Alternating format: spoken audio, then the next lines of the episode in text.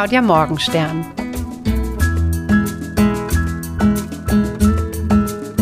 Herzlich willkommen zu unserem Podcast. Heute geht es um das Thema, wie verhalte ich mich in Gruppen?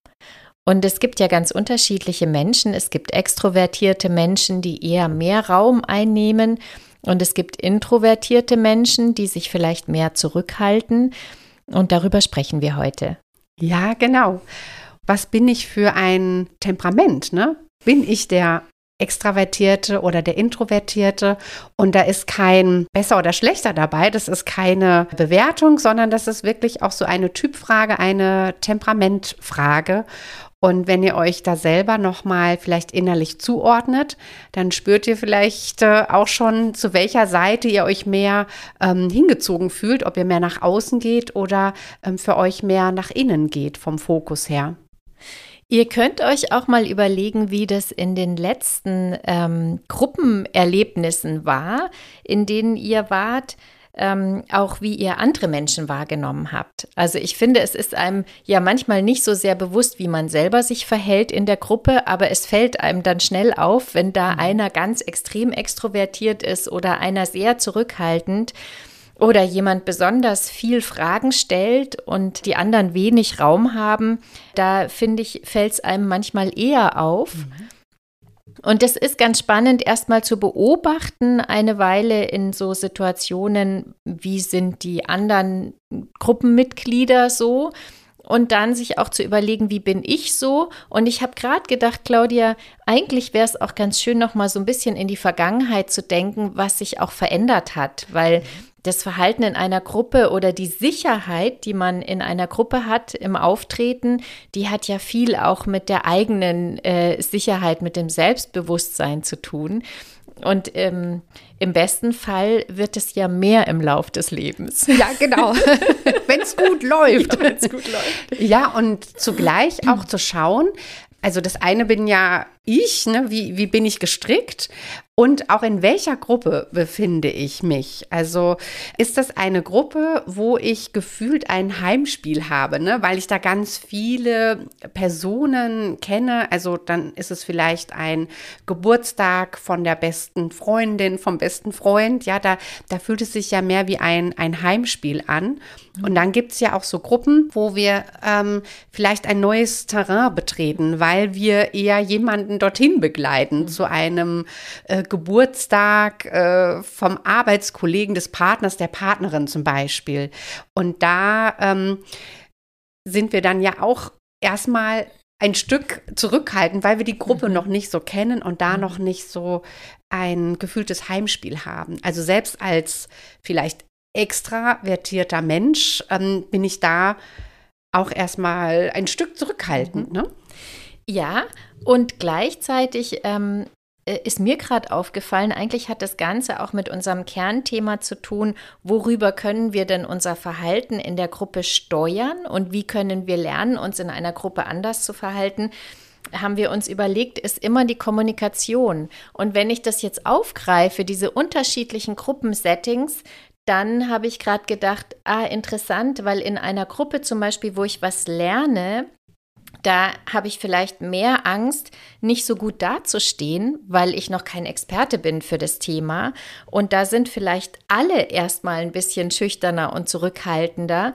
Also hat ja im Umkehrschluss dieses Gefühl in einer Gruppe viel damit zu tun, wie mich andere wahrnehmen, wie mich andere bewerten und auch wie ich andere wahrnehme und wie ich andere bewerte. Und das ist ja im Kern eigentlich tatsächlich dieser Kontakt. Wie trete ich in Kontakt mit Menschen? Da geht es letztendlich dann um Kommunikation. Ja, und wenn du das sagst, Maja, ein großer Teil der Kommunikation findet nonverbal statt. Mhm. Jetzt kommt ein Fachbegriff dazu, aber das ist die Kommunikation außerhalb des sprachlichen Inhalts. Also da gehört dann auch äh, meine Gestik dazu, mein Gesichtsausdruck, meine Mimik, ähm, meine Stimmlage, ähm, mein Sprechtempo, meine Körperhaltung. Das ist alles nonverbale Kommunikation und die ist auch ähm, voll dabei. Also auch wenn ich nicht spreche in einer Gruppe, bin ich dann ja durch meine nonverbale Kommunikation, zum Beispiel präsent oder nicht präsent.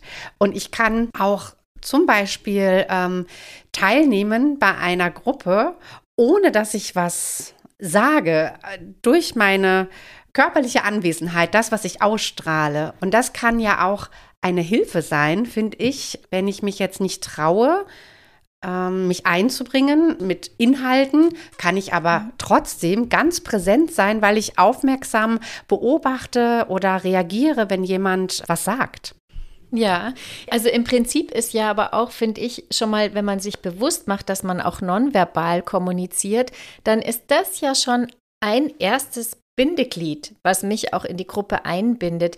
Ich finde gerade, wo du das erzählst, es entlastet eigentlich total, mhm. wenn ich mir vorstelle, ich bin ein schüchterner Mensch und ich bin eher introvertiert und ich bin aber schon allein durch meine Anwesenheit Teil ja. der Gruppe ja. und bin auch durch meine Anwesenheit schon eingebunden. Ich muss gar nichts sagen, ja, im Grunde genommen. Ne? Ich darf einfach nur präsent und wach äh, an dem Geschehen teilnehmen, auch gerne aus der Beobachterrolle. Und das nimmt Druck raus, finde ich. Ne? Und es ist auch eine total schöne Übung, mal zu gucken, wie kann ich mich denn vielleicht nonverbal noch ein bisschen präsenter machen? Mhm. Oder wie kann ich nonverbal noch ein bisschen mehr signalisieren, äh, dass ich ein kleines bisschen mehr Raum mir da schaffe? ja. ja. Und du hast gerade auch mal, ja, du hast nochmal ähm, die Schüchternheit ähm, angesprochen. Im Unterschied zu Introversion, es gibt natürlich auch introvertierte Menschen, die auch schüchtern sind, aber äh, Schüchternheit ist nochmal so gesehen etwas, da habe ich noch mehr Bewertungsängste. Jemand, der introvertiert ist von seinem Temperament, der ist auch mit sich im Reinen, der ist so zufrieden. Ne? Mhm. Und jemand, der schüchtern ist, der hat Angst, äh, bewertet zu werden, in dem Fall von der Gruppe. Und dann kann man auch überlegen, wie kann man ein Stück weit aus dieser Schüchternheit rauskommen, wenn ich mich darin unwohl fühle, in dieser Schüchternheit. Und da ist eine Hilfestellung dieses Zuhören, ja, also, dass ich erstmal ganz aufmerksam zuhöre und auch meinem Gegenüber auch eine Frage stelle, die mich wirklich interessiert. Ne? Das kann zum Beispiel der kleinste gemeinsame Nenner sein. Was für dich heute Abend zu dieser Veranstaltung? Woher kennst du jetzt den Gastgeber? Und wenn ich eine Frage stelle und, und wirklich interessiert und aufmerksam zuhöre, dann ergibt sich ein Gespräch, dass der andere irgendwann auch eine Frage an mich stellt. Wie kommst du hier überhaupt hin? Ja, und dann bin ich über den kleinsten gemeinsamen Nenner und über das aufmerksame Zuhören bin ich schon einen großen Schritt weiter. Das ist eine ganz schöne Idee und wenn man da so einen Schritt weiter geht, vielleicht noch für also ich bin jetzt auch noch immer beim Schüchternen, ja, und dann hat man das so ein bisschen geübt und fühlt sich darin wohler. Dann könnt ihr auch mal ausprobieren, Dinge zu wiederholen, die andere gesagt haben. Also einfach nochmal zusammenfassen mit den eigenen Worten und zu signalisieren, ich habe dich gehört, ich habe verstanden, was du gesagt hast. Im Prinzip ist es das Üben vom aktiven Zuhören. Also in der Fachsprache heißt mhm. es aktives Zuhören. Wir haben das in der Ausbildung gelernt und viel, viel geübt. Mhm. Und ähm, wenn ich Beratungen mache, dann stelle ich immer wieder fest, wie unglaublich wirkungsvoll allein dieses aktive Zuhören ist, weil andere sich sofort gehört und gesehen fühlen und wahrgenommen fühlen. Und ich finde es eine ganz tolle Übung für gerade, wenn man so ein bisschen zurückhaltend ist, dann mal zu Ende zu hören, bis so die Geschichte fertig ist und dann nochmal zu erzählen, ah, ist es so, hast du das so und so gemeint? Mhm. Ja. Ja, und das ist, äh, wie du sagst, dieses aktive Zuhören, das ist eine ganz besondere Fähigkeit ne? im Umgang mit einer Begegnung in einer Gruppe und auch jemand, der sehr gut sich nach außen orientieren kann, der darf auch aktiv mal zuhören, was hat der andere zu erzählen. Ne? Also ja. es gibt ja auch Menschen, die haben ein sehr hohes Mitteilungsbedürfnis. Das ist ja auch schön, das ist auch eine Frage des Temperamentes. Und auch für diese Menschen gilt, hör doch mal ganz genau hin, was der andere sagt. Ne? Und, und geh in die Rolle des aktiven Zuhörers in der bewussten Wahrnehmung von dem, was der andere gerade mitgeteilt hat. Gleichzeitig ist das auch eine ganz schöne Methode, merke ich gerade jetzt selber beim Zuhören, mhm. dass man die Aufmerksamkeit auch so ein Stück von der eigenen Angst weglenkt und sich total auf den anderen oder die anderen Teilnehmer der Gruppe konzentriert. Weil wenn ich eher zurückhaltend oder vielleicht auch schüchtern bin, dann habe ich ja eher Angst vor der Bewertung und dann kreise ich mich in Gedanken ja im Zweifel auch immer um dieses Thema, oh Gott, was denken die anderen jetzt von mir? Und wenn ich das sage, wie werde ich dann wahrgenommen? Und finden die mich dann noch nett oder finden die mich dann blöd? Ja.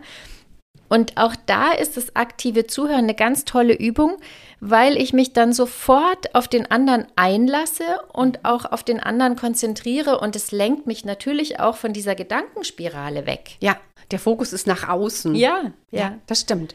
Jetzt haben wir ja auch das Zuhören als Übung quasi für, wie kann ich meine Schüchternheit oder meine äh, vielleicht Introvertiertheit mehr überwinden, wenn ich in Gruppen gehe. Und interessanterweise gilt das Gleiche für extrovertierte Menschen. Geht von beiden Seiten, ja. Also jemand, der viel Raum einnimmt, dürfte auch mal in die Rolle gehen, sich ein Stück rauszunehmen und das Zuhören für sich zu nutzen und der Schüchterne genauso, ne? Von beiden ähm, Seiten.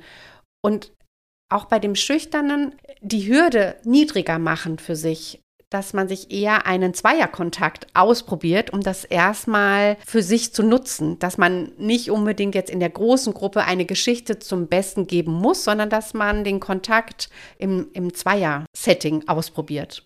Dass die Aufregung nicht so riesig ja, groß ist, ja, ja, und alle Aufmerksamkeit ja, auf mich gerichtet. Genau. Und auch als Extrovertierte habe ich das ja auch so, wenn ich in einer fremden Gruppe bin, dann bin ich ja auch zurückhaltender und um reinzukommen, nehme ich mir auch gerne einen Zweierkontakt, ne? um, um in Ruhe erstmal ja, anzukommen. Mhm. Ja. Und theoretisch könnte man das ja auch noch im Nachgang machen. Also wenn es mir jetzt gar nicht gelingt, in, in Kontakt zu treten innerhalb der Gruppe, könnte ich ja auch hinterher noch mal eine E-Mail schreiben an jemanden, der das vielleicht organisiert hat oder noch mal eine Frage oder mir für den für das nächste Gruppensetting überlegen, was möchte ich dann vielleicht sagen und anbringen von mir. Ich denke jetzt gerade an die Küchentreffen, ne? Also wenn man sich überlegt, da ist irgendwo was in der Küche bei einem Gastgeber, da ist Buffet oder dann holt man sich ein Getränk und da finden ja eigentlich die besten Gespräche ja. statt, ne? Das ist so dieser ungezwungene ähm, Seitenraum, der nicht an der großen Tafel stattfindet, wo so viele Ohren zuhören, sondern das sind. Das ist das Zweiergesprächssetting. Ja, genau, am Buffet oder ne, beim Kühlschrank. Weißt du, Besteck ist. Ja, genau. Und schon ist man drin. Also ja. sich da auch angenehme Nischen zu suchen. Mhm. Ja, jetzt haben wir ein bisschen mehr über den Introvertierten geredet. Ich würde gern noch mal dieses Extrovertierte aufgreifen. Mhm. Es gibt ja auch Menschen, wo man merkt, wenn man sich selber in einer Gruppe aufhält, da ist jemand, der ganz viel Raum einnimmt und immer ganz viele Fragen stellt. Da, also mir persönlich geht es so, ich werde dann irgendwann ungeduldig. Ich werde dann genervt und dann werde ich ungeduldig und dann denke ich, oh mein Gott, also jetzt schon wieder derjenige und jetzt fragt er nochmal und dann fragt er nochmal. Und eigentlich ist es ja toll, wenn man viele Fragen stellt, wenn man in so einem Lernkontext in einer Gruppe sich befindet. Aber es kann eben auch so ein bisschen zu viel werden. Mhm. Und da so eine Aufmerksamkeit zu entwickeln, wann ist vielleicht das besser? Angenommen, ich bin extrovertiert und ich merke, ich stelle ganz viele Fragen.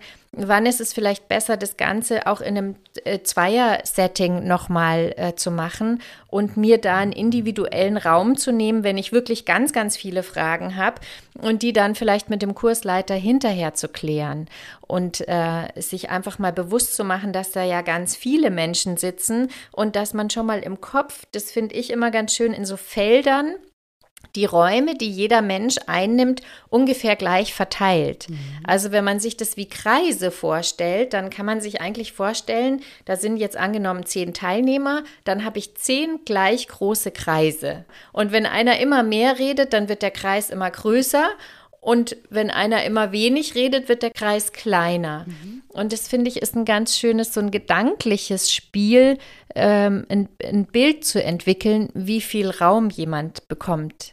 Bei mir ist ein Bild aufgeploppt. Ähm, ich hatte so einen Kuchen ja. ähm, im Kopf, der so aufgeteilt wird, wenn du in einer Gruppe bist, bei einem Seminar und jeder und hat. Einer auch, kriegt einen Dreiviertelkuchen. Ja, dann bleibt ja weniger für die anderen. Ich habe Erdbeerkuchen gegessen, man merkt das vielleicht in meinem Beispiel. Also, dass es auch ähm, um die gleiche Verteilung ähm, geht, wie viel Raum ein jeder Teilnehmer bekommt. Ja. Mhm. Und hier finde ich auch ganz schön, wenn wir wieder das Zuhören nehmen als Mittel oder als Unterstützung oder Krücke zu lernen, sich mehr zurückzunehmen. Dann äh, ist auch für extrovertierte Menschen ganz wichtig, mal zu schauen, was erzählen denn die anderen und das wirklich wahrzunehmen. Und dann kommt vielleicht so ein Impuls mit einer eigenen Geschichte, wo man was draufsetzen will, aber übt doch in so einem Moment mal wirklich euch zurückzuhalten und bis zum Schluss die Geschichte anzuhören.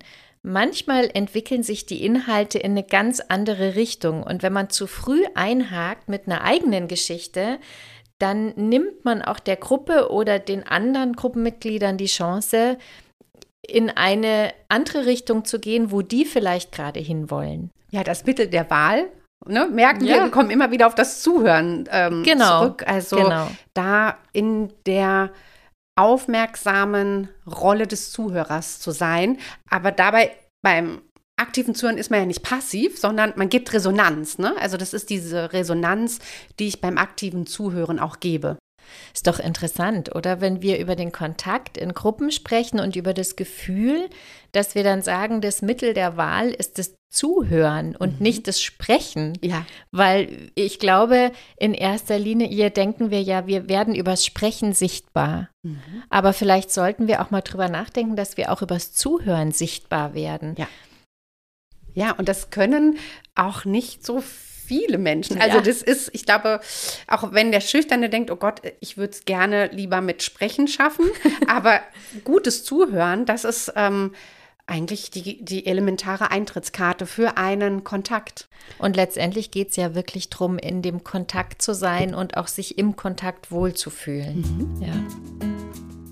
Ja, wenn euch unser Podcast gefallen hat, dann findet ihr auch andere Themen überall, wo es Podcasts gibt, unter Wecke deine Lebensfreude. Und wir danken euch fürs Zuhören und wir wünschen euch ja bei der nächsten Gruppenerfahrung immer mal wieder auch die Rolle des aktiven Zuhörers und ähm, freuen uns auf das nächste Mal mit euch. Und probiert doch mal aus, das, was ihr vielleicht ein bisschen zu viel habt, als Ausgleich das andere Element dazuzunehmen. Viel Spaß beim Üben. Bis zum nächsten Mal.